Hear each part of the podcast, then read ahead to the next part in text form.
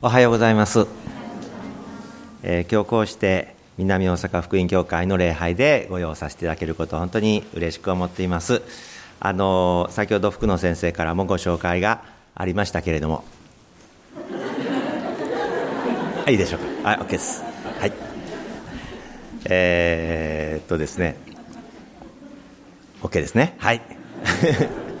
あの私は今堺福音教会の東京チャペルでえご奉仕をさせていただいています。であの KBI を卒業したのは1990年なんですけれども、え2年生の時ですから1988年、え半年間南大阪福音教会でご奉仕させていただきました、えその当時はですね、え礼拝はあの今僕先生が住んでいらっしゃるお家ですねあの目の里の方のお家の方で礼拝をしていらっしゃって、えまだこの建物なかったんですね。あの近くの市本ビルというところで、えー、朝早くの礼拝がありました。で、まあ、あの今回、えー、こうして寄せていただいてあのますます教会が祝福されてそして何よりもですねあのただ人数がこう増えているということだけでなくて本当に天に開かれた礼拝が持たれていることを本当にまあ心に感じて嬉しく思っているんですね、えー、神様は本当にこの教会を祝福してえー、本当にゆすり入れるようにしてその祝福を注いでおられるというのをこう見ることができて本当に、えー、感謝しています。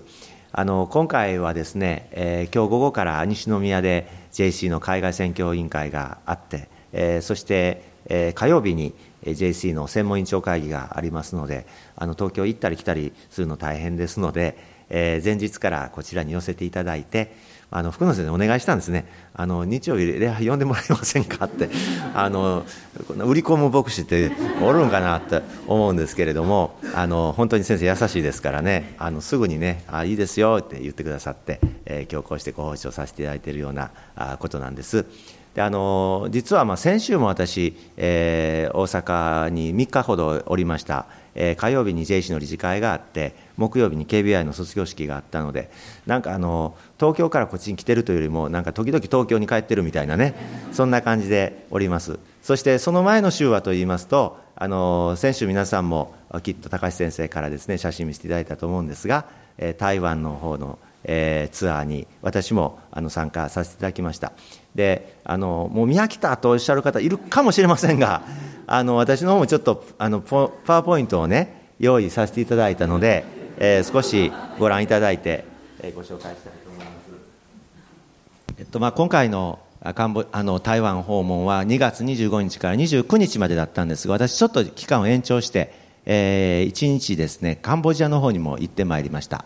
えー、これはあの最終日といいましょうか。あのカンボジアから戻ってきた日にあの1日だけフリーの時間ありましたので故宮博物院というところにね行ってきた時の写真ですがかなり疲れてる顔しております。はいではどうぞ、えー、25日到着しまして、えー、今回の、まあ、目的はですねえー、JC の将来を担う、まあ、本当に若手の教職者の方々を中心にですね何かこうヒントを得てこれからの JC が目指すところってどういうことなんだろうかなっていうところの何かそういう刺激を受けて、えー、帰ってこようじゃないか、まあ、こういうことでですね声をかけましたところこの7人の先生方がですね、えー、台湾に行きますと手を挙げて、えー、行ったわけであります。はいどうぞ、まあ、今回私たちが訪問したところは、えー、ニューライフチャーチという教会ですね。あの台湾はぜひ皆さん一度行かれたらいいと思います。あのというのは漢字文化ですのでなんか本当に外国に行ったっていう気がしないんですね、えー、本当にそういう緊張感なく行けるところだなというふうに思います、えー、ニューライフチャーチっていうのは新生命教会っていうんですね、えー、だから全部漢字で表記されるわけですけどパッと見なんか六本木のあのライブハウスかなんかみたいなそんな建物なんですけど本当にそういう感じでね地下に降りていくと本当におしゃれなスペースがありました。はい。え木曜日から早速も集会に参加したんですけれども、えー、今回特に、え、このカンファレンスが持たれているということで、え、非常に天井が低いんですけどもね、あの工夫があって、針のところにこう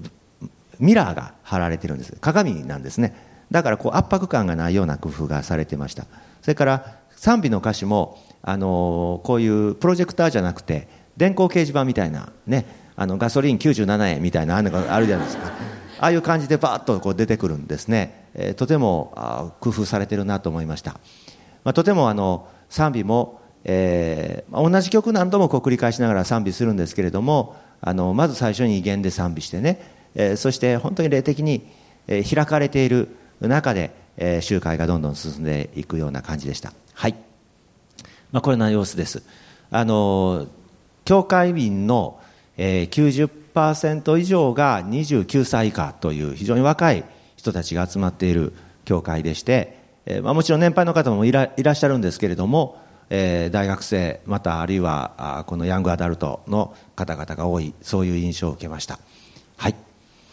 で、えー、翌日金曜日なんですけれども午後からですね教会でカフェをやってるんでご覧になりますかっていうことで歩いて、まあ、3分ほどの場所に、えー、クロスカフェというカフェがありました。とてもおしゃれなカフェです。はい。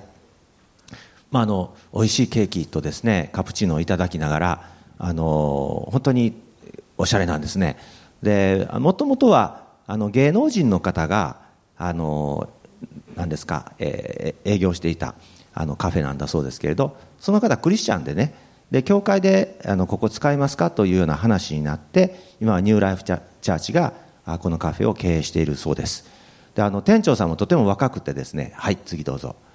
はいこの方なんですけど右の方の方ですね、えー、台北大学を卒業してままなしなんですけれどもこの茶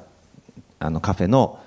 責任を持っていらっしゃいます。だから若い人たちが、えー、本当に、えー、熱意とそれから献身の思いがあればすぐにこういうふうなあの場所がね用意されているということも大きな励みでした。あの右側に映ってらっしゃるこのあの赤いストールしてらっしゃる彼彼はあの芸能人の方なんですね。ちょちょっと見ちょっとオーラ走ってるでしょ。ちょっとねそういう感じの方で。で結構あのこの教会には芸能関係の方もたくさん来られるそうです。またテレビとかそういうマスコミっていうんでしょうかね。メディア関係の業界の方もいらっしゃるのでそんな意味でもあのそういう先端のものがすぐにこう教会に入ってくるようでした。はい。で、えー、まあ彼らのお話を聞いてるところなんですが後ろの方でなんか丸いのを持ってこうやってるでしょう。あれ何やってるか分かります？そうですね。なんかボソボソっと皆さん聞こえてきますけど。撮影撮影みたいな。そうなんですよね。あの雑誌の撮影してました。多分ファッション雑誌だと思うんですね。こう髪の毛、えー、ヘアドレッシングして、えー、それをこうパシャパシャと写真で撮ってましたけどそういうのにも使われるようなまあ本当におしゃれな、えー、場所でした。はい。でこれは日曜日の礼拝の様子なんですけれども、えー、お隣に私立の高校があるんですがそこの体育館を利用しているそうです、えー、前の日の夕方から、仕込みをして、えーまあ、バスケットコートを3面取れるぐらいの大きなあの体育館ですね。多分2 3 0 0 0人は集まっていると思うんですけれども日曜日の礼拝はあのもう教会のその地下の街道では決して入りきることできませんのでこのような形で礼拝が持たれていてあの本当にえー、圧倒されるようなねそういう感じの礼拝でした。はい。であの日曜日私たち今回このニューライフチャーチを訪問するのが目的だったんですが3つの教会に行ったんですね。午前中はニューライフチャーチ。それから午後からあのカフェチャーチの方に行きました、まあ、その前の日に実は訪問してるんですけれども、えー、KBI の、えー、あの宣教コースを卒業されたチェン和子さん。彼女はもともとはウィーンでピアノをあの勉強されていた方なんですけれどもあのご主人が、え台湾の方で結婚なさって、えー、そして今は台湾で、えー、選挙活動をなさっている方です、まあ、JC とも関わりの深いということで今回訪問したんですがあのこのカフェは実は、えー、この台北のアッセンブリー協会の関わりの中であの持たれているカフェなんだそうですね。で、えー、そのチェンさんの知り合いといいましょうか、まあ、そのつながりで今回丸山先生という先生とお会いすることができました。ちょっと次の出してくださいますか、えっと、実は台台湾という国はですね私もよくあの行くまで分からなかったんですがあの大体皆さん中国人の方が住んでると思いですよね。そうなんです。90%以上はいわゆる漢民族です。もともと台湾に住んでいた漢民族の方とそれから外省人と言われますけれども中国の本土の方からやってこられた中国人の方、まあ、合わせて大体90%以上ですね。で残りの人たちはっていうといわゆる台湾の原住民って言います、まあ、あの日本語で原住民っていうとちょっとあのプリミティブな原始的なイメージがあるんですけれどもあの、まあ、現地ではそういう響きはないんだそうですね。であのいろいろな呼ばれ方したそうです。で昔は 蛮族って言われたそうですね。つまり野蛮な人っていう意味です。山に住んでる野蛮な人。まあそんなニュアンスからもお分かりになるように現在もそのこの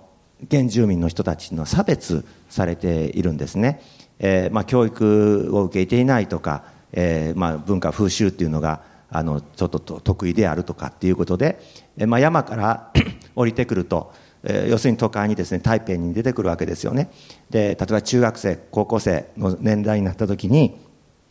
まあ、山には学校がありませんからですから台北に降りてくるわけです、えー、それとまあ身寄りがないので、えー、結局台北に住んでるおじさんのところにじゃあ行きなさいとかって言って親を送り出すわけですね。で普通は例えば日本でね田舎に住んでいて都会の方に子供を送るとなったらですねあの、まあ、それでもやっぱり親は支援するわけでしょ。でも子供が中学生ぐらいになってじゃあ台北に行くって言ったらそうか勝手に行ってこい。ってこんな感じなんだそうですね。つまり親はもうこれからお前の面倒を見ませんということになるわけです、えー、まあいわばネグレクトされてるっていうか無視されてるような状況ですよね。そういう状況でもう一人ぼっちで都会にやってきます。おじさんの家に預けられると言ってもそこが果たして安全であるかというとそういうわけでもないわけです、えー、性的な虐待を受けたりとかまた男の子であればそういうヤクザまがいの人たちとの中にですね誘惑のもとで引きずり込まれたり、まあ、そういうような若者たちがたくさんいるんですけれども、えー、丸山先生は特にこの原住民の人たちの、都会に出てきている人たちにアプローチしそして彼らが安全でそして神様に愛されているということを知ることができるようにという宣教の働きをなさってるんですね。はい次どうぞ、えー、これがその教会なんですけれども台北のアッセンブリー教会ということで、えー、このやはり地下なんですけれども入り口からこう階段下っていくとそこに、えー、教会がありました。であのこちらの方も一度見学しますかということで私たち、え、訪れたわけなんですがあの行ったらですね中学生高校生たちがわんさかいるんですよ。であの学校からもう家に帰らずに直接教会に来るそうですね。でそこで中高生同士がこう交わりを持って賛美したり賛スしたりとかですねそういうふうにするんだそうです。丸山先生は今8人の子供たちを里子のようにしてね育てています。教会で4組の夫婦がそれぞれ8人ずつ子供を預かって育てているので、えー、ですから手話32、32人のね、子供たちをこの教会ではお世話してるんです。えー、山岳民族はとても歌が上手です。えー、私たちにもこの賛美を聞かせてくれました。えー、そしてまたダンス、身体能力も非常に高いので、ダンスもとっても上手なんですね。彼らとそしてとっても本当に底抜けに明るいんです。えー、本当にイエス様に触れられて、ここが私たちの家だと。私の家族だそういう思いで本当に安心してあのそこで神様を褒めたたえる姿を見て私たち一行は本当に涙しました。本当に主の恵みがここにあふれているなっていうことを感じ取ってですね、えー、本当にまた神様が私たちのためにこの時を用意してくださっていたんだなっていうことを思わされました。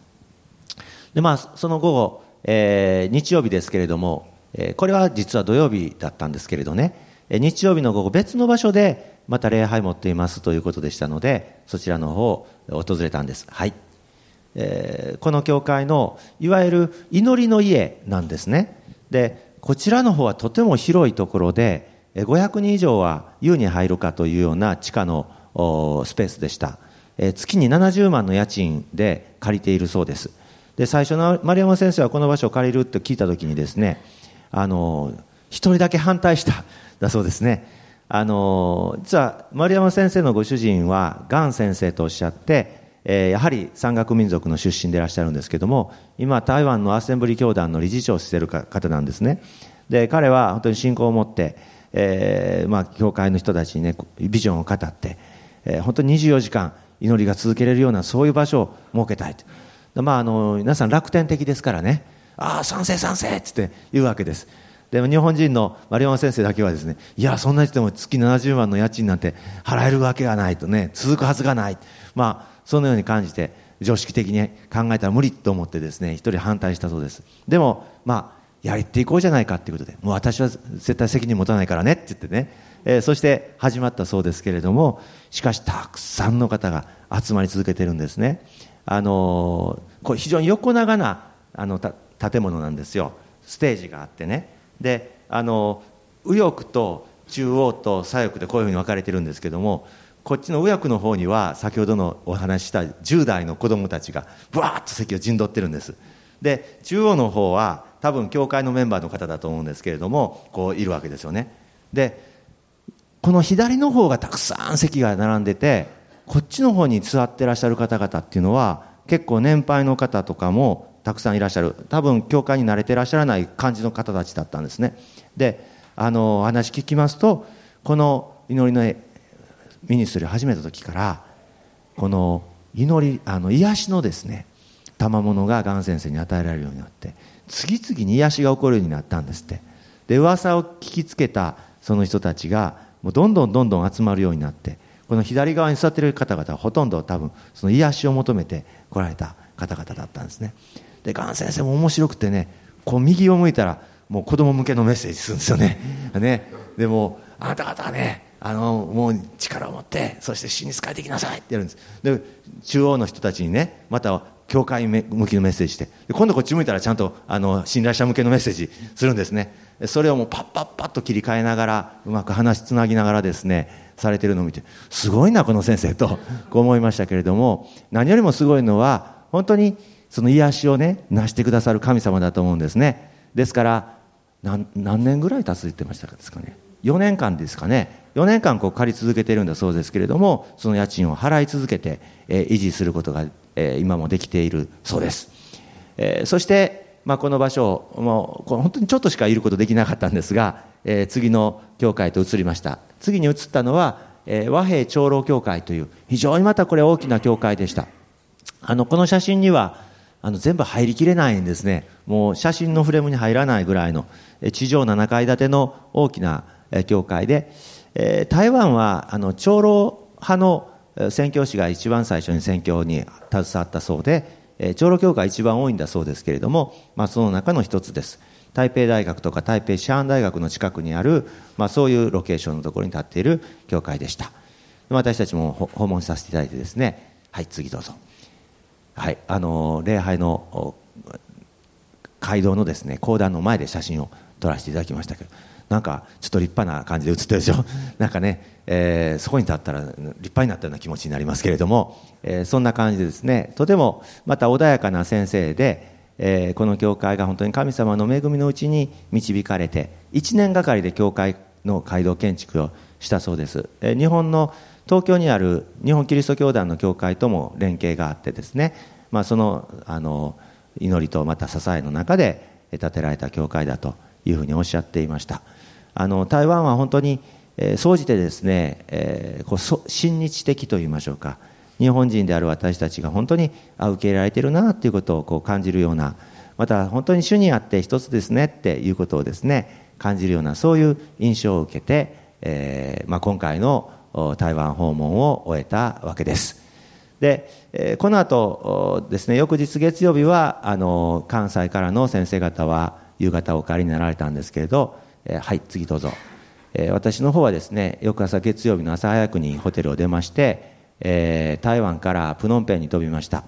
あの日本から台湾までが大体2時間ほどですね関空からか成田からによってちょっと時間かかりますがで、え台北からプノンペンまでが大体3時間半なんです。ちょうど中継地点に当たるところなので、まあ、実は今回私あのプノンペンに行く予定は最初全然なかったんですね。でこの、えー、台湾訪問の10日ほど前だったんですがレコード宣教師を支える会でこう祈りをしていた時にですね先生プノンペン行った方がいいんじゃないですか、えー、実はちょっとデルさんが体調を崩しています。それであの訪問した方がいいんじゃないですか？いやでも台湾も行かないかんしそんなあちこち外国聞かれへんわって。まあ、そう言いながらもお祈りした時にですね神様一つの絵を見せてくださったんです。それは日本と台湾とカンボジアの絵だったんですね。世界地図がパッと浮かんできてそして日本とそれからこの台湾をこういうふうに線で結んでで今度ねここからピューッと線が伸びててこういうふうに見えたんですよ。であっって気がつきました。そうだ今回ちょっと訪問期間を延ばしてね、日本から台湾台湾から日本に帰るこの間に台湾から、えー、プノンペンに飛べばいいんだって気がつきましてそれであのチケットを探したらですね台湾プノンペンのチケット見つかったんです。結構安くね。であこれやっぱり神様導きだと思いました。実はこの日にちを延ばすというのも実はこの台湾でのセミナーの、えー、後ですねメディアセミナーっていうのが持たれるっていう話を福野先生からいただいたので伸ばすってとどまれませんかっていうあの相談を受けたんですね。私それがなかったらあの日にちが伸ばせるっていうのに気が付いてなかったんです。でも先生がそういうふうにおっしゃってくださったんで調べたら日にち伸ばせたんですね。そのことが事前に分かってたのでこのことができると分かってできたわけです、まあ、そんな事情で本当にこれも神様の導きだったなって思わされます、まあ、あのそこからプノンペンに3時間半で飛びますとはい、えー、灼熱の国でありますが、えー、カンボジアです。あの台湾ってえー、結構あったかいかと思ったら全然そうじゃなくてですね、えー、ダウンでもはあの羽織らないと寒いぐらいの気候だったんですがプノンペンは30度をはるかに超えるですね、えー、そういう灼熱の、えー、国であります。でここからあの空港からですね、えー、トゥクトゥクっていうあのオートバイに台車つけたようなこんなんですけど、えー、乗せてもらって、えー、今デールさんがいるホテルへと向かいました。あのカンボジアもここ数年ですねとても経済発展しておりまして私が初めてプノンペンを訪れた2009年ぐらいから考えるとものすごく変わっています。道路もすごくきれいになってますしね。あの運転もとてもおとなしくなってきました、えっと、以前はですねオートバイに大体5人乗り6人乗り最高7人乗りぐらいまで見たことありますね。えー、は見たことあります。それが普通だったんですが今はなかなかそういう光景も見づらくなってきました。で、えー、ホテル着きましてはい。あのレコードさんたちとお会いすることができました、まあ、今回のプノンペンの訪問はねあの1泊だけにしました。あんまり長くいても帰って現地に負担かけるかなと思ったんで、まあ、ともかく顔見に来たんやっていうふうにあのデルさんに話すとね本当に涙流して喜んでくれました。あのやっぱり宣教師ってね使わされた場所で主に仕えたいと思って来てるわけですからそこで病気になって、えー、主の働きができないっていうことはすごい自責の念があるわけですよね。であのこんな何もできなくなった僕のためにわざわざ会いに来てくれたのかっていうことでね喜んでくれたんですけども私は言ったんですねあなたが何かができるからじゃなくて神様があなたを愛しここに使わしたんだからだから何かができるできないによって自分を評価するんじゃなくて神様に愛されてるって、ね、ただそれを受けて受けるだけでいいんだよって言ったらね彼も本当に大きくうなずいておりました。あの予定では6月にもともとですねアメリカに一時帰国する予定になっています1年間のデピテーションの期間ということで変えることになってるんですけど、まあ、その前にちょっと体調崩して昨年末からですね、えー、こういう感じでちょっと仕事ができない状態になっておりますのでぜひ皆さん祈っていただいてあの6月にあのアメリカに帰れるようにお祈りいただければと思います。まあ、あの佳代さんも非常に沈着冷静にその状態に対応していらっしゃってですねあの、まあ、彼が一緒に家にいて、えー、生活するとすればあの彼の介抱と子育てとそれからあのビザの更新やら何やらってこまごましたことでね、えー、自分も倒れてしまうというふうに判断して彼をそのホテルの一室に、まあ、いわばお預けしてで彼女の方は子供のお世話とそれから、まあ、その身辺のいろいろな事柄ですねしていらっしゃいました、まあ、それも大変辛いことだろうなと思うんですけれども、まあ、彼女も支えられるようにぜひ皆さんお祈りいただけたらと思います、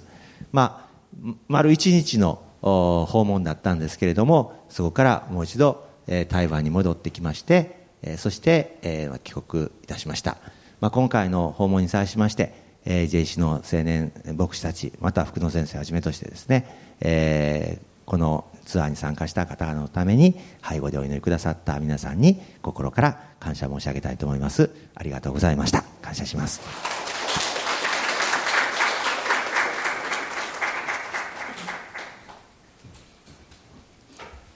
一言お祈りさせてください。愛する天の地なる神様ありがとうございます。あなたは一日一日の私たちの生活の中で目には見えませんがしかしご自身の見てを私たちに述べてくださって、そしてあなたの御心を教えてくださり、そしてあなたの御心に沿った道を開いてくださるお方であることを覚えて心から感謝します。今回の台湾の訪問を通して、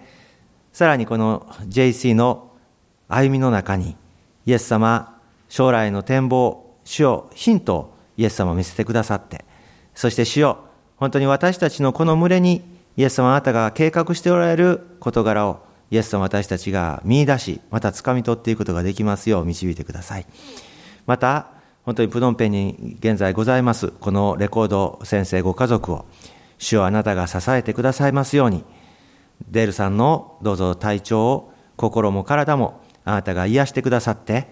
そして主を本当に6月のアメリカ帰国をイエス様本当に無事に果たすことできますように、どうぞ導いてください。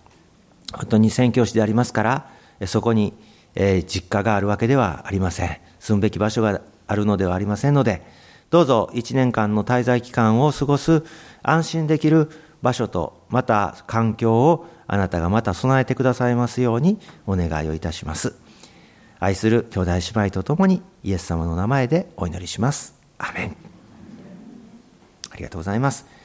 では一緒に御言葉を開いていきましょう。今日はですね、使徒の働きの16章の25節から26節を開いていただければと思います。新約聖書の使徒の働きの16章です。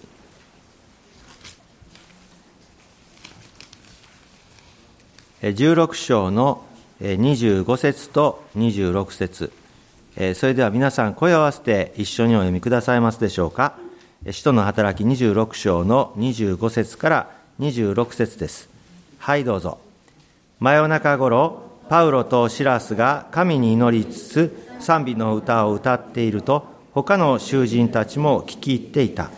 ところが突然大地震が起こって、極者の土台が揺れ動き、たちまち扉が全部開いて、皆の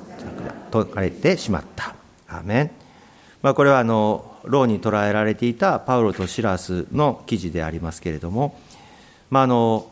牢屋に捕らえられているにもかかわらず神様に向かって賛美の歌を歌うっていうのは本当に素晴らしいことだなってクリスチャンの皆さんそう思われると思いますしまた果たして自分がそんな目にあったとするならばそんなことできるかなってえ中にはですねえこの出来事を読む中でまあ、自分の信仰といいましょうか。あ神様との在り方の中でちょっと自信がないな。そういうふうに思われる方もいらっしゃるかもしれませんね。で今日はですねどうして彼らは牢に捕らえられているにもかかわらず賛美することできたんだろうかなということを一緒に考えてみたいと思うんですね。で、まあ、そのためにはここに至るまで彼らがどういう歩みをしてきたのかというその背景を知るっていうことがとても重要かなというふうに思うんです。で、パウロはですね、第一次伝道旅行をした後、まあ、いわゆる割礼問題、えー、違法人たちがたくさん救われてきたんですね。で、その救われてきた違法人たちに割礼を受けさせるべきかどうかということで問題になりました。それで彼はエルサレムに帰るわけなんですね。で、まあ、そのところで結果としては、まあ、あの違法人たちに割礼を受けさせる必要はないという決断をエルサレムの人たちは決断するわけです。よかったですね皆さん。もしあのところでねクリスチャンも割礼を受けなきゃいけませんって言ったら今時ですね、え、世の男性方あの割礼を受けなきゃいけなかったんですから、えー、受けなくてもよかったっていうことはね本当に幸いだなと私も胸をなでろすわけですけれども、まあ、要するに救いはそういう外側にね、えー、手術を受けることなのではなくて私たちが本当に神様から心の手術を受けるそれこそが真の割礼であるということで、まあ、そういう決断がなされたわけです。それで結果としてですねそのエルサレムに乗っていたパウロは今度はシラスという人と共に、えー、伝道旅行に出発することになるわけです、まあ、この次第がですね、えー、使徒の働きの15章に書かれているわけなんですね。15章の、ま、後半の部分ですけれども15章の22節ご覧になってくださいますか？ここにこう書かれています。そこで、使徒たちと長老たち、また全教会も共に彼らの中から人を選んで、パウロやバルナバと一緒にアンテオケへ送ることを決議した。選ばれたのは兄弟たちの中の指導者たちで、バルサバと呼ばれるユダ、およびシラスであったと書かれています。エルサレムで議決されたその割礼問題に関する回答をですね、託して、まあ、パウロと、えー、バルナバ、まあ、この2人はもともと第一次伝道録音に一緒に行った、えー、中であるわけですが彼らと共にですねこのユダとそして、えー、シラスですねこの2人をも一緒に使わすことになったわけなんですそれで、えー、彼らはアンティオ家に向かいましてそしてこの挨拶とともにですねこの議決したことを伝えたわけです。そうこうする中で、パウロとバルナバがですね、まあ、36節ですけれども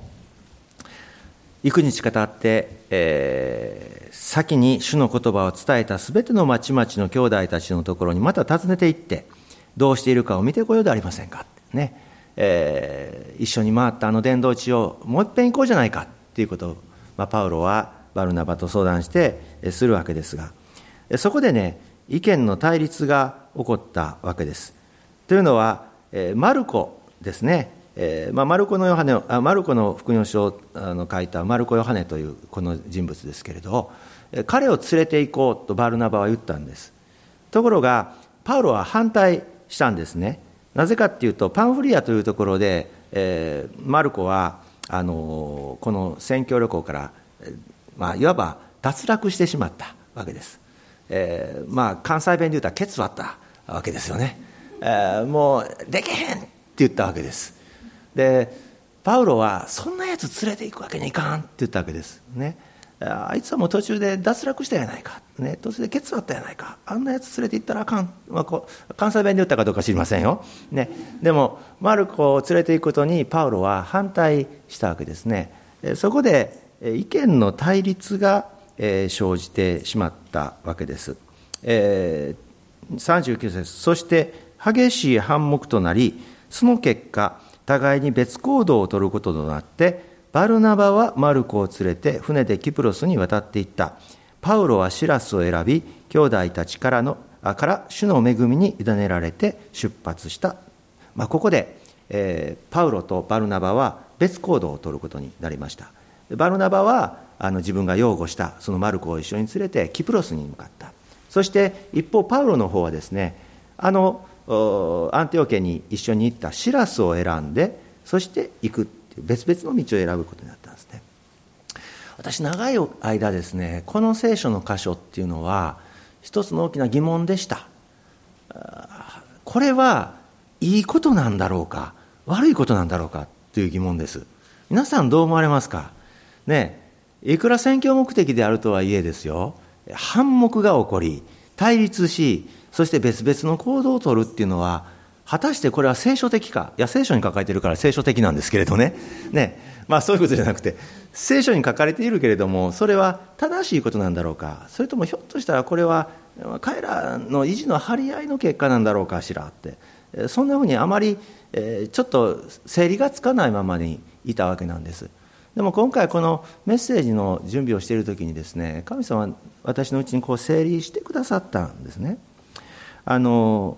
教会の中で対立ということが起こるのはいかがなものかと疑問を持たれる方もいらっしゃるかもしれません。で特に現代はそういう傾向が強いんじゃないかと思います。教会だけじゃなくて、え一般の社会においてもですね、あの真っ向から反対意見を言うっていうのが何か難しい、そういう時代になってきてるんじゃないかと思うんですね。A という人がですね、私はこう思いますというふうに言った時に B という人が「いやそうじゃないんだけれどな」って「僕はそうは思えないんだけどな」っていう時に真っ向から「いや私は反対意見です」というふうに手を挙げることが難しい時代になっているんじゃないかと思うんです。もしそんなふうにしてしまうと、あいつ空気読めんやっちゃなっていうふうにですね、言われてしまう。あるいは、いや、自分がその手を挙げるということが、以前に思いまして、本当にこう、しにくい、そういう時代ではないかなと思うんです。でもそうでしょうか。一人一人が違った意見を持っているということは、むしろ自然なことではないかなと思うんですね。あの人がそう思うから、だから私もそう思わなければならないのだと考えるならばそれはまた不自由なことではないでしょうかバルナバはマルコを連れて行きたいと思いました。でもパウロはそうではなかったわけですね。ですから意見の違いがあるときにそれを表現し合いそして対立するということ自体はそれは間違ってはいないことだと思います、まあ、もちろんその出し方というのにはいろんな知恵や工夫は必要かもしれませんけれども特にこの対立を避ける傾向にあるこの時代にあって私たちは対立することイコール悪であるというような短絡的な発想から自分自身守らなきゃいけないんじゃないかなと思うんですね。つまり意見が分かれるということは決してそのこと自体は罪ではないということです。そして自分が違った意見を持っているのにいやここで対立してはならないからといって無理やり合わせるということもしなければならないことではないということです。えー、じゃあ彼らはその意見の対立の中でどうしたのか。彼らはある意味で対立の中で最善の方法を選んだんですね。つまり彼らは対立のままただ仲違いしてお互いに「俺はお前の意見と違うんだお前は間違ってるんだ」と言って別れたんではないんです。対立する時というのはとかく相手の意見が間違っていて私の意見が正しいと思うものです。でもパウロとシラスあパウロとバルナバはそうではなかったんです。私の意見は正しいしあなたの意見も正しいんじゃないか。と言って解決の道を選んだんですね。つまりパウロとシラスは相手の意見を受け入れずに分裂したんではない。彼らが取った選択は何かというと神の御心に従って別々の道を歩んだ。ということです。つまりバルナバはマルコを連れて行くべきあバルナバはマルコを連れて行くべきだという神様の召しを受け取ったんですね。だからこれは私に与えられている神様の御心だと信じて彼を伴ってキプロスに向かったわけです。一方パウロはマルコを連れて行くべきではないという主の御心を受け取ったので、マルコは連れて行かずに、シラスと共にマケドニアを目指したわけです。で、私がそのように言い切れる、こうして皆さんにメッセージとして語ることができる根拠は何かというと、この時パウロは一人では行かなかったということなんですね。もしも、バルナバ、お前の言ってることは間違ってる、俺は一人で行くと言ってたら、それはパウロのいわば独りよがりであったかもしれませんパウロの自分自身がやつを連れて行きたくないから俺は行くんだということを我を通したということかもしれませんねでもどうしてパウロはこの時シラスを選んだのでしょうか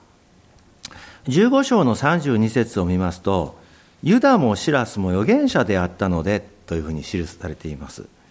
シラスは、えー、単にその主の弟子であるというだけではなくて預言者であったんですね。つまりシラスが神の御心を大切にする人物であるということをパウロは知っておりました。つまりパウロはこの時果たしてバルナバと別れて別行動をとるということが神様の御心なんだろうか？それに神様の御心にかなったことなんだろうか？そのことをシラスに尋ねたんじゃないかなと思うんですね私は今回のこの旅行にあたってマルコを発動と思うあなたはどう思うか？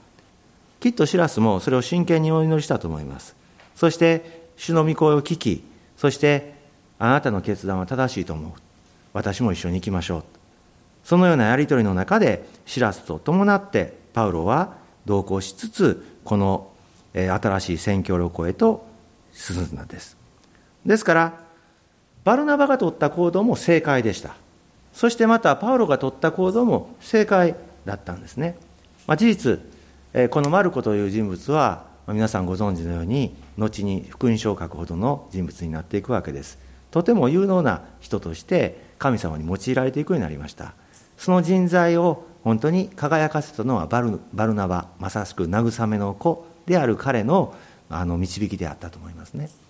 そしてもしまあもし妥協してですねこのマルコを連れてパウロがもし出発していたとするならばその後待ち構えている今日お読みしたような激しい困難の中でまたマルコは失敗していたかもしれません。もうこんな辛い旅は私無理ですって言ってねまたケツ割ってたかもしれません。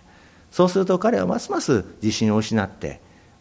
このマルコの福音書を書くような働きは後にできなかったかもしれませんね。大切なことは何でしょうか？それは我を通すことではありません。彼らは自我に従って行動したのではなくて彼らは互いに神の御心を求め与えられた神の御心に従って行動したということですね、まあ、実際ですねこの後パウロもそしてシラスも御霊の御声に従って行動しているのを読み取っていくことができますね。使徒の16章の6節から7節までこの後パウロとシラスの伝道の中で、えー、彼らはアジアの方に向かおうとしたんですけれども御霊がそれをお許しにならなかった。どうしてお許しにならなかったことが分かったんでしょうか。それはいつも彼らが神の御声を聞こうとしてそしてその御声に従って歩んでいたからですねまた16章の9節あるよパウロは幻を見た。マケドニアの人々があ助けてくれと叫んでいるその夢を見た時に、えー、パウロは進路をマケドニアに向けたわけです。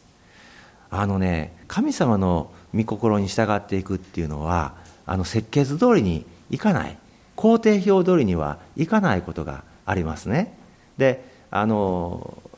まあ2つタイプあるかなと思います。そういった工程表がしっかり決まっている。例えば旅行に行く時にねちゃんと次にどこに行くかっていうことがカチッと何時何分まで決まってる方が安心できるというタイプの人とですね。いやそんなんない方がよっぽど楽しいっていうねタイプの。多分福野先生は後者だと思うんですね。あの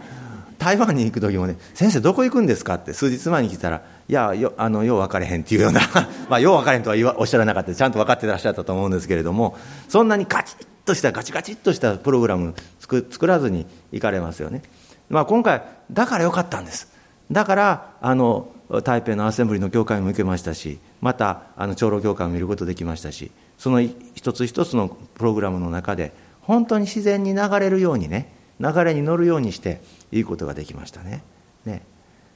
あの私たちこういうことにね私どっちかというと不安を覚えるタイプです。次が決まってないっていうことにね。えー、まあ、私はまだましかなと思います。私の知ってるある先生は2年先までスケジュール帳がちゃんと埋まってたら安心できるっていうそういうタイプの先生もいました。私はそれは嫌やと思いますけれども。ね、まあ、いずれにしてもその両方はあると思います。ね。ちゃんと決まってた方が安心できるということと決まってない方が自由だというその両面私たちの中でバランスさせるべきだと思います。でもどっちであったとしてもです。どっちであったとしてもそれが自分の好みだからというので歩んでいたならば私たちは神様の御心がわからないんですね。ちゃんとした計画がありつつも主が語られたならばはいと聞くことができるいわばそのようなコントロールを神様に任せる。その歩みが私たちには必要なんだと思いますね。このパウロとシラスはまさしくそのようにしながら神様の御声を聞きつつ彼らに福音を述べさせるのだと確信したからであると10節にありますけれども主からの確信をいただきながら次の一歩次の一歩を決めていったわけです、まあ、そのような経緯でピリピに到着したパウロとシラス一行はですね紫布の商人であったルデアという人に出会います、まあ6、6, 章の14節以下にそのことが書かれているわけですけれどもあの紫布というのは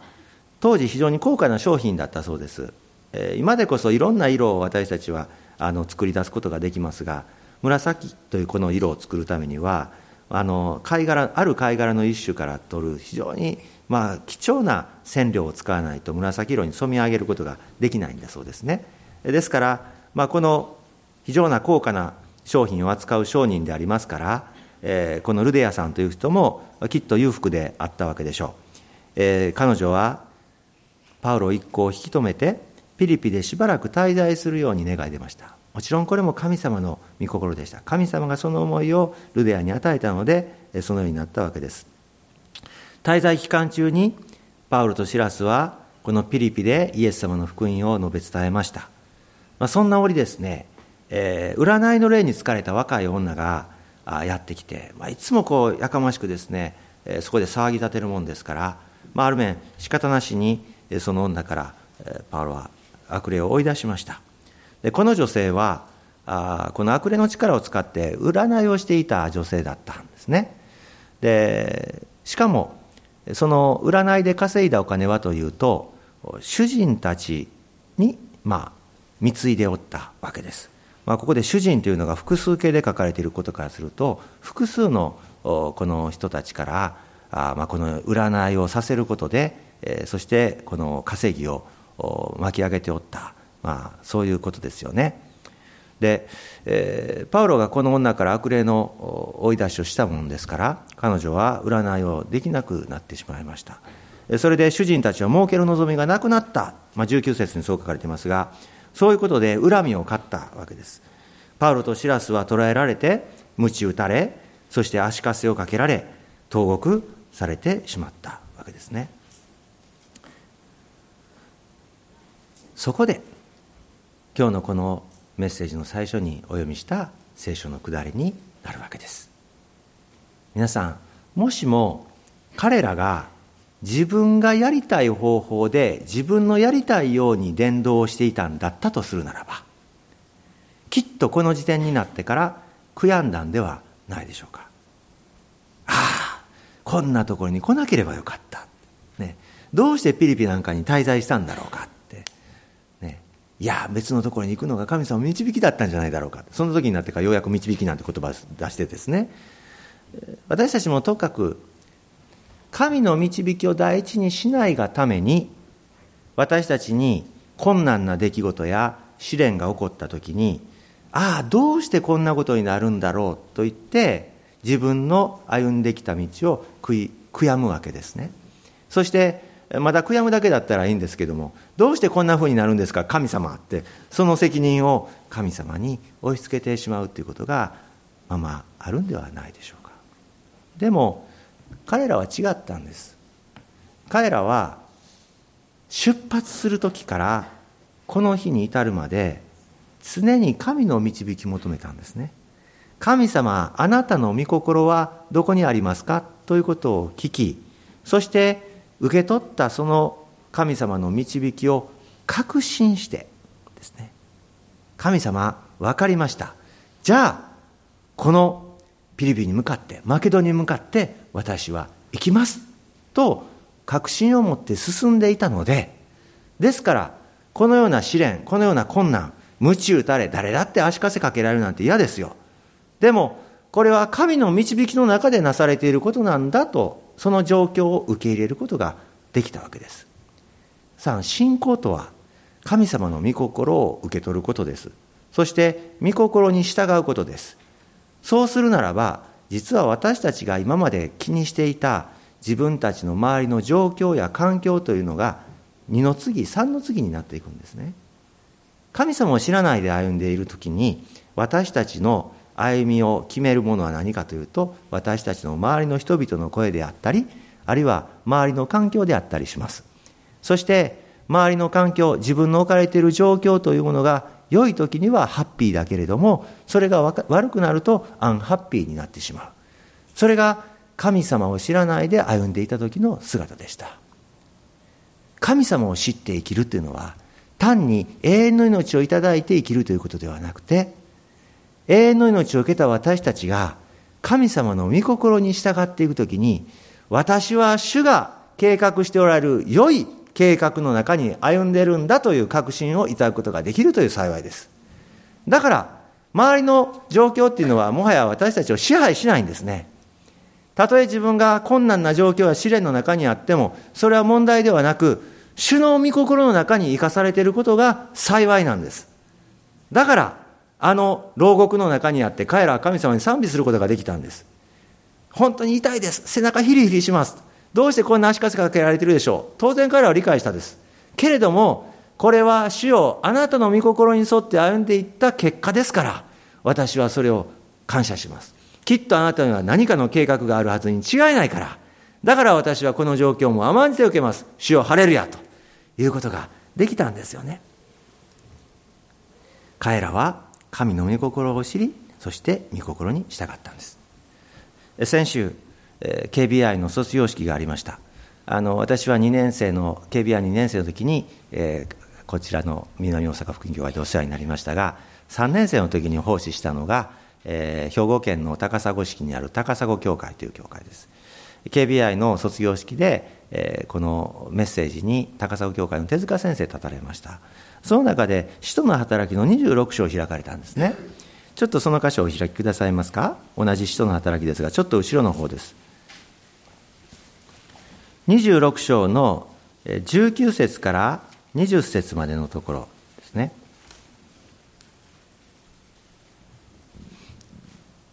19節から20節皆さん声を合わせてお読みくださいますか？3、はい。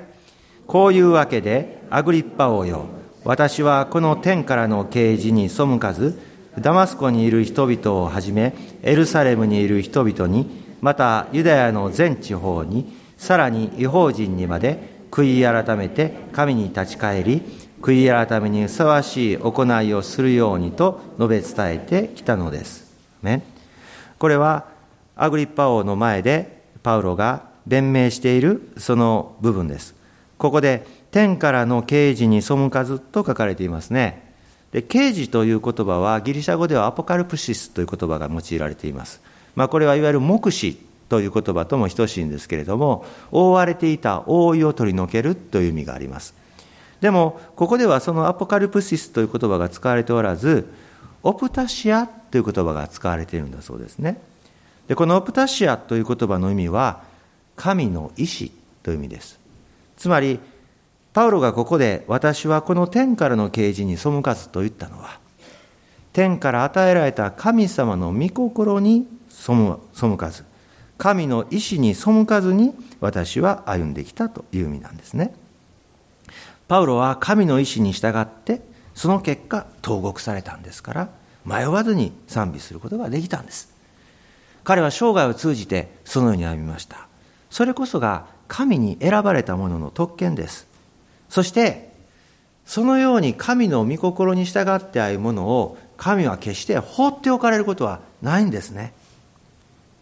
彼らは狭い牢に閉じ込めようとしたその悪しき霊の力それにそれを神はご自身の力によって粉砕されたんです大地震が起こって極者の土台が揺れ動きたちまち扉が全部開いて皆の鎖が解けてしまったこれいまだに私疑問なんですけど地震が起こって建物が揺れるから扉が壊れて扉が開いてしまったのはこれはまあある程度理解しましょうでも、どうして地震で鎖が解けたんだろう？これは未だに私分かりません。でも、はっきり分かることは何かというと、この地震を起こされたのは神様であり、そして、この狭い、暗い、牢の中に閉じ込められていたパウロとシラスをそこから解放するための力を神は働かせたということははっきりしていることです。そして彼らはやはり神様の御心に従っていたので、その暗い牢から逃れられる、そのような状況が置かれた時にも、やったーってすぐにバーッと逃げたりはしなかったんです。ね。そこにとどまったんです。自害しようとしたこの監視に対して、いや、あなたは自殺しちゃいけない。責任感じて自殺したりなんかしちゃいけない。私たちはここにいるって言って。そのことに感動した彼は、どうやったら私は救われるでしょうか？主イエスを信じなさい。そうすればあなたもあなたの家族も救われます救いがそこで開かれたんですね彼らがこの牢に入れられることも神様の導きでしたその中で一人の人がいやこの人を通してこの家族が救われていった最初紫色の商人であったルダが救われそして悪霊に疲れた女が救われそしてこの牢屋の看守が救われたことによってピリピの町に教会が立ち上がっていったんです。教会は神の御心に従っていった人たちによって神様がなされていったいわば証拠なんです。今こうして富田林の地に南大阪福音教会があるのは神様の御心に従っていった人たちの証拠です。ここにこうしてこのようにたくさんの人々が集まり神様を礼拝しているのはなぜですか？それは神様の御心に従います。そのように決心した人たちが一歩一歩歩んでいったからこそ。今こうして30年の歩みの中で神様がこうしてこの群れを作ってくださったと確信します。そしてその歩みは終わってはいません。これからもなおなお主の御心をつかみながら私たちは主と共に歩んでいくんです。どうぞ皆さん神様の御心に従ってください。でも最後に一言付け加えますと神の御心に従うことに必死にならないでください。神様の御心に従うということは私たちが必死に求めて得るものとは違うからです。神様は私たちの意志に働かれます。ある意味で私たちは神様の前に素直に正直に生きればいいんです。マルコが足手まといになると考えたのは神様の意思だったでしょうか。いえきっとそれは最初に考えたのはパウロだったと思います。そして実際彼はテモテという人を連れて行きましたけれども彼は割礼を受けさせましたねテモテに、えー、16章の3節にありますけれどね。これもきっと彼の考えだったと思います。その方がスッといくからっていう考え方があったからです。皆さんある人は御心に従うというのは自分の考えを全部空っぽにして、まあ、もし頭がバケツだったとしたらねこうやってバって。で空っぽになってね。そしてそこに「神様あなたの御心添えてください」ってそういうふうに考える人多いんじゃないですか。私昔そうでした。神の御心を求めるということは自分の意思自分が考えている願っていることそれを全部拭い捨ててもう完全にニュートラルな状態になってそしてあと神様がここにいっぱいに入れてくださいって待つことだと、まあ、そんなふうに誤解していた時があります。でもそうじゃありません。あなたがあなたの考え方を持ちそしてあなたの何ですか願いを持つこと。それは決して不自然なことではありません。いやそれはむしろ自然なことです。でもその意思をいつも神様の前に差し出すということです。神様これでいいですかね？これでいいですよね。じゃあ行きます。そのことを常々に考えながら常々に神様にオープンにしながら歩んでいく時に私たちは本当の意味での確信というものを得ることができるんです。皆さん福野先生はアイデアマンです。ね。もうあれだけよくいろんなアイデアが次から次へと出てくるなと私はつくづく思います、ね、それは先生のアイデアですか？確かにそうでしょう。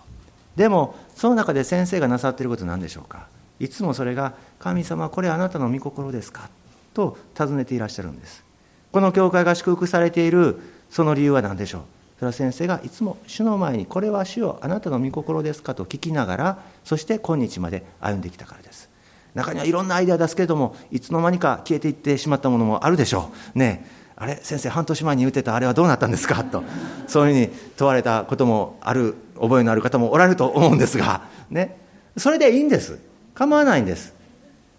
私たちが自分のアイデアを持っていたりまた教会としていろんなアイデアが出てきていいんです。バルナバがマルコを連れて行こうと言った。それも正解でしたし。そしていやそうではないとパウロが選んだのも正解でした。そのように私たちはいろんな意思を持っていってもいい。でもそれを主の前にいつもオープンにすることです。そうするときに神様は豊かなご自身の御心を私たちの中に成就していってくださる。パウロはシラスを選び、兄弟たちから主の恵みに委ねられて出発した。15章の40節にそう書かれています。主の御心に従って生きていくということは必死になって私たちが獲得していくものというよりも神様が用意していらっしゃる恵みを信じることです神様あなたが用意していらっしゃる恵みに私は休んじてそこに精霊からいただく平安をいただいて歩みますと。主の恵みを信じればいいんです。そうすれば精霊はあなたに平安を与え神の御心が確かであるということを力強く確信させてくださいます。お祈りしましょう。ハレルヤ。ハレルヤ感謝します。ハレルヤ。聖霊なるお方よ。あなたは真理の御霊です。真理の御霊なるお方は私たちに自由を与えてくださる御霊です。主よ本当に今私は喜びに満ち溢れています。なぜならばそのような自由とそして精霊の力強いその流れがこの教会にあるからです。主よありがとうございます。あなたはあの主の十字架からイエス様2000年以上経ったこの現代においても同じように精霊を力強く主をこの地に送りまた主をあなたを信じる者たちのうちに働かせてくださって主の御心に従う者たちの群れを形成していくことができていることイエス様がこの目に見させてくださっていること心から感謝します。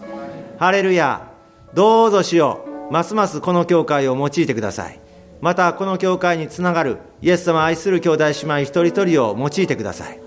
主を時に私たちは本当にあなたの前に苦闘します。その苦闘は私の願いと神様あなたの御心それがそぐわないそう感じる時です。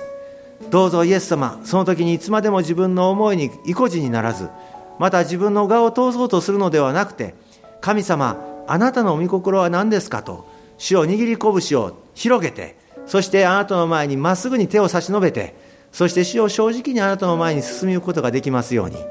主を今そのような葛藤の中にある兄弟姉妹がおられるでしょうか。主をあなたが優しくご自身の恵みを示してくださって。私に従いなさい。私は恵みの主。あなたに良い計画を備えている主であると主をそのように語りかけてくださいますように。ハレルヤ。今立ち上がりましょう。ハレルヤ。ハレルヤ。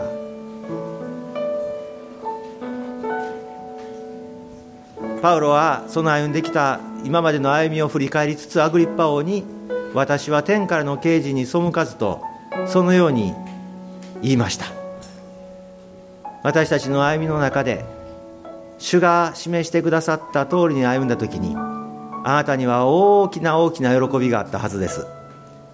そのような信仰の歩みこそがまさしく信仰の成長ということです。ハレルヤ私たちが主に従って歩むことをまた一つ積み上げていこうではありませんか。そうするときに主は真実なお方であるということをますます知ることができるようになる。たとえ牢獄につながれたとしても主はそこから解放してくださりそしてただ解放だけではないその周りの人々までその解放の輪を広げてくださる拡大していってくださるお方であるということ。今日共に見上げようではありませんか。ハレルヤ今それぞれの言葉で主に向かって祈りの声を上げていきましょう。ハレルヤ主をあがめます。ハレルヤ賛美いたします。あなたは解放の主です。そしてその解放の流れは私にとどまることなく私につながる全ての人々に主を流れていきますから心から感謝いたします。賛美いたします。ハレルヤハレルヤハレルヤ。オーラバラバサンダラバラシビリリスカラバラリアサレルヤ。主をあがめます。ハレルヤ。あなたこそ主です。あなたは私の人生に御心を持っていらっしゃいます。あなたは教会にご自身の思いを持っていらっしゃいます。感謝します。それぞれの教会に主が与えていらっしゃる使命があると信じます。ハレルヤ感謝します。どうぞ愛する南大阪福音教会にあなたが注いでおられるご自身の恵みのうちにあなたの御心を明らかに示してくださって主を忠実にあなたの御心に従って歩むことができますようにハレルヤ愛する兄弟姉妹一人一人にその信仰を与えてくださいますように。ハレルヤ注いでください。お願いいたします。感謝します。ハレルヤハレルヤハレルヤハレルヤハレルヤ。お主よ。あがめます。主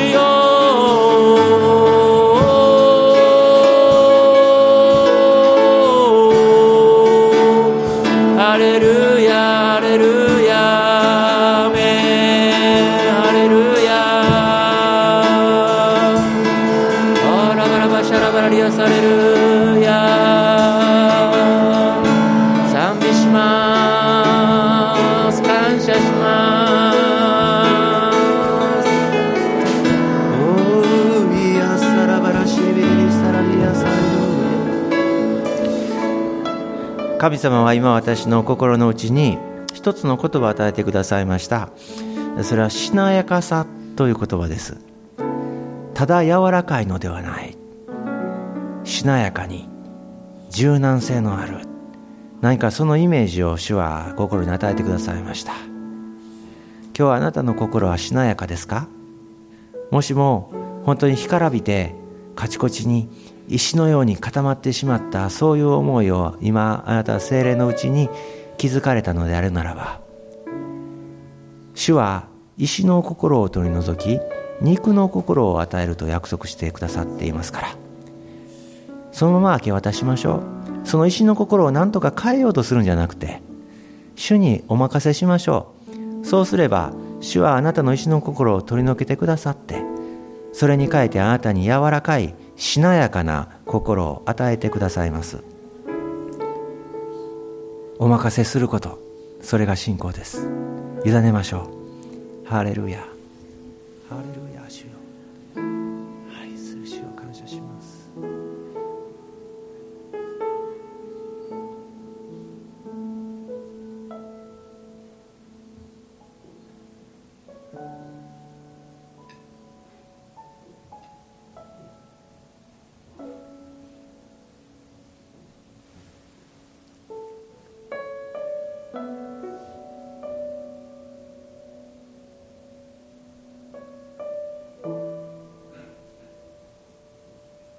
朝もやが立ち込めた田園風景が描かれています。そのしっとりとした空気の中で水気を含んだ高地が耕された地が見えています。精霊は朝もやのその畑のように今この地を耕してそしてそこに種をまくようにと命じておられます。涙を持って種をまく者は喜び叫びながら刈り取ろうと。あなたがこれからまこうとする種は決して取ろうには終わらないから。あなたには大きな収穫が待っているから。だからたとえ涙を流しながらも心に喜びを持って種をまきなさいと主は語ってくださっているように思います。ハレルヤ。ハレルヤ。その種は信仰の種です。ハレルヤ。あなたのまいた種は必ず実を結びます。時間がかかるかもしれません。しかし忍耐を持って待ち望みなさい。そうすれば主は必ず答えを見せてくださいます。ハレルヤ。主よありがとうございます。おお主よハレルヤ。ハレルヤ。おーラバラバシャラガバサンダラバラシリビリリスタラバリアセリアハレルヤ主よ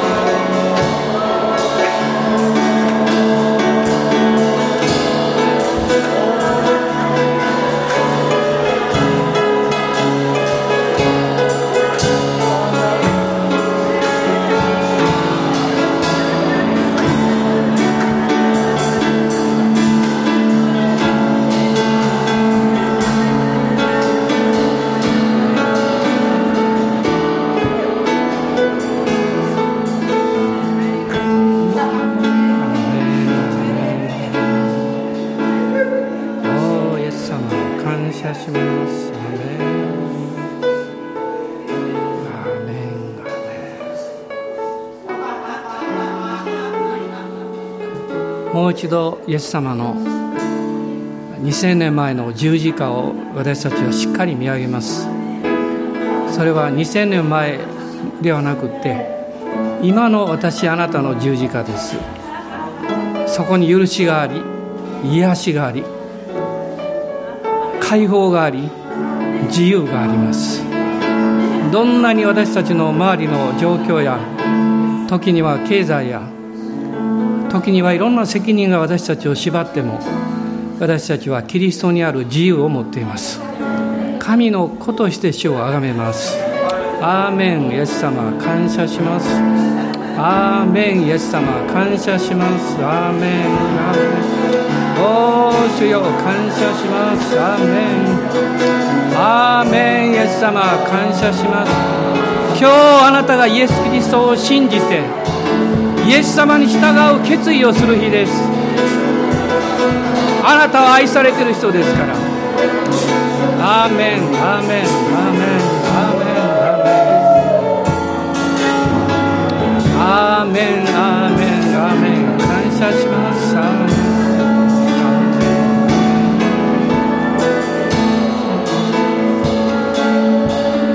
今イエス様を見上げて一緒に賛美しましょう。2000年前の見業それは今日の私のためでした。そしてこれからの私の歩みのためでした。私は信じます。家族の救いを信じます。主の栄光と力が表されることを信じます。精霊の注ぎが大いなる注ぎが起こっていることを信じます。アーメン。感謝します。今一緒に主をあがめて賛美しましょう。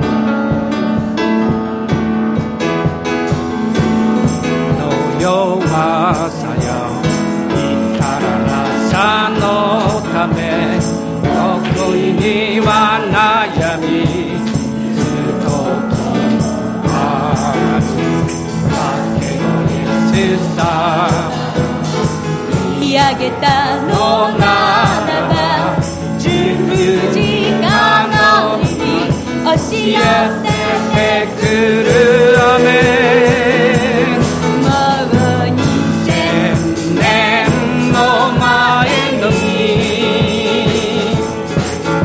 私は許され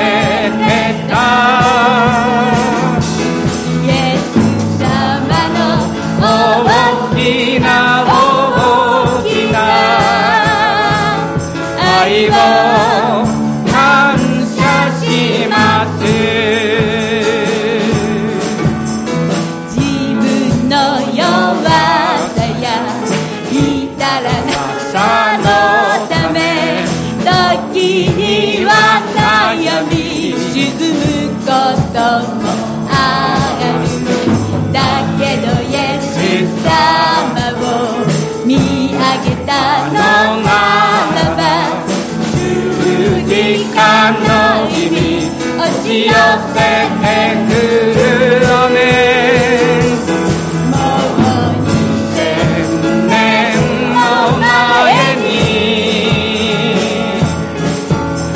私は許す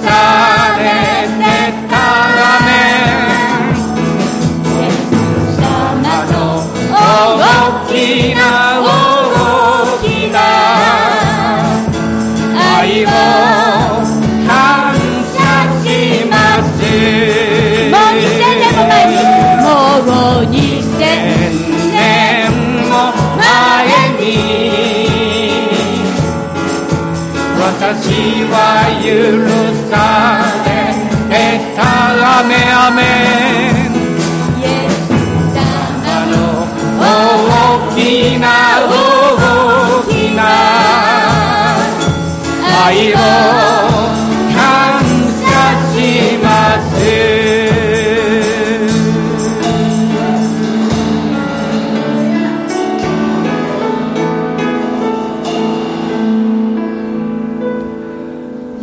私たちの主イエス・キリストの恵み